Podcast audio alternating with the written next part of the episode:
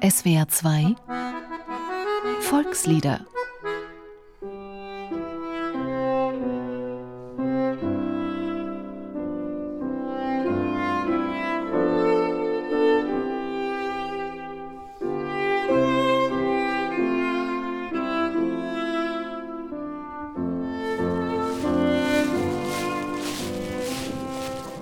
Eine Wanderung, ein Waldspaziergang. Unter den Füßen raschelt das Laub. In den Wipfeln der Bäume pfeift der Wind. Und mit etwas Glück und Ortskenntnis ist die nächste Straße so weit weg, dass kein Motorenlärm an das großstadtgewöhnte Ohr dringt. Natur pur, sozusagen. Urlaub vom Alltag oder mehr? Der Traum vieler Stadtmenschen?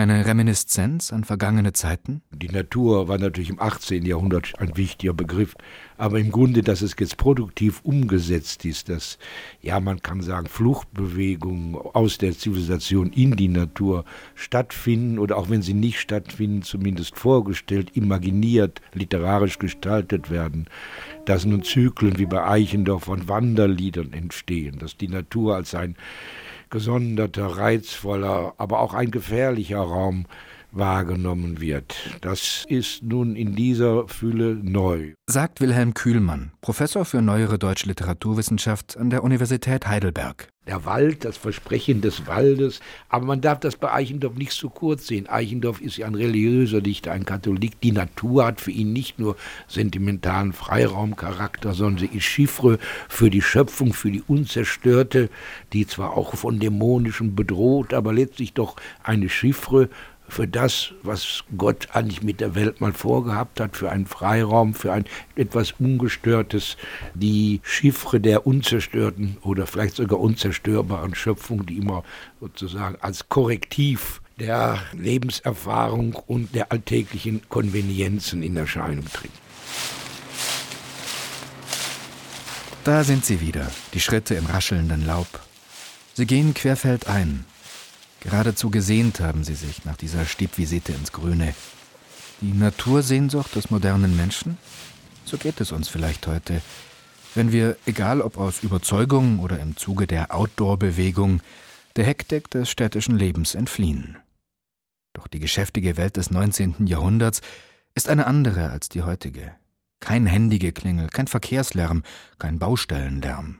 Städte existieren bereits, doch sind sie in Deutschland nicht vergleichbar mit Metropolen in anderen Ländern, wie zum Beispiel London oder Paris. Diese Menschen haben ja einen historischen hochbewegten Zeitraum. Wir haben von, sagen wir mal, 1785 bis 1848 wahrscheinlich nie mehr vorher und auch nie mehr danach, vielleicht vom Zweiten Weltkrieg abgesehen, haben die Menschen so viel erlebte, erregte Geschichte. Wir leben in der Epoche der Revolutionen, der Restauration, der napoleonischen Ära. Die Geschichte, die Territorien, das, was vertraut war, geriet alles durcheinander. Die Natur sozusagen scheint als ein bleibendes Versprechen gegenüber dieser vollkommen in Bewegung, in Verwirrung, in Dynamik geratenen geschichtlichen Welt zu sein. Eichendorffs Abschied vom Walde entstand 1810. In gewisser Weise ist dies sein persönlicher Abschied. Auch in diesem Jahr verließ der Dichter das elterliche Schloss in Lubowitz, um in Wien sein Studium fortzusetzen. Josef Freiherr von Eichendorff lebte in gewisser Weise zwischen den beiden Welten, die er in seinem Gedicht schildert. Auf der einen Seite war da das geschäftige Treiben der Universitätsstädte Halle, Heidelberg, Paris und Wien, und auf der anderen Seite die Abgeschiedenheit, Ruhe und Verlässlichkeit der heimatlichen Natur wobei die Natur als solche nicht immer das Gemütliche ist. Sie kann auch das Dunkle, das Gefährliche sein, das, was im Grunde lauert, auch im Menschen. Das ist nicht die idyllische Schäfer-Lyrik-Natur, die wir im 18. Jahrhundert haben, sondern es ist eine geheimnisvolle Tiefe in Räumen von Reizen, von Lichtreizen, von Tönen, von Posthornen durchzogene Raumnatur, in die man sich auch verlieren kann, weil in der Natur dann das auch ist, was der Mensch ist, soweit er nur Natur ist. Und noch immer sehnt sich der Mensch nach einem Aufenthalt in der freien Natur. Er will sich lösen von den Fesseln des Alltags, will die Ruhe und Abgeschiedenheit des Waldes am eigenen Leib spüren. Die Natur ist ein Rettungsraum, ist ein Gegenraum. Die Natur birgt ein ungelöstes Versprechen, das in geheimnisvollen Chiffren Bedürfnisse des Menschen stillt.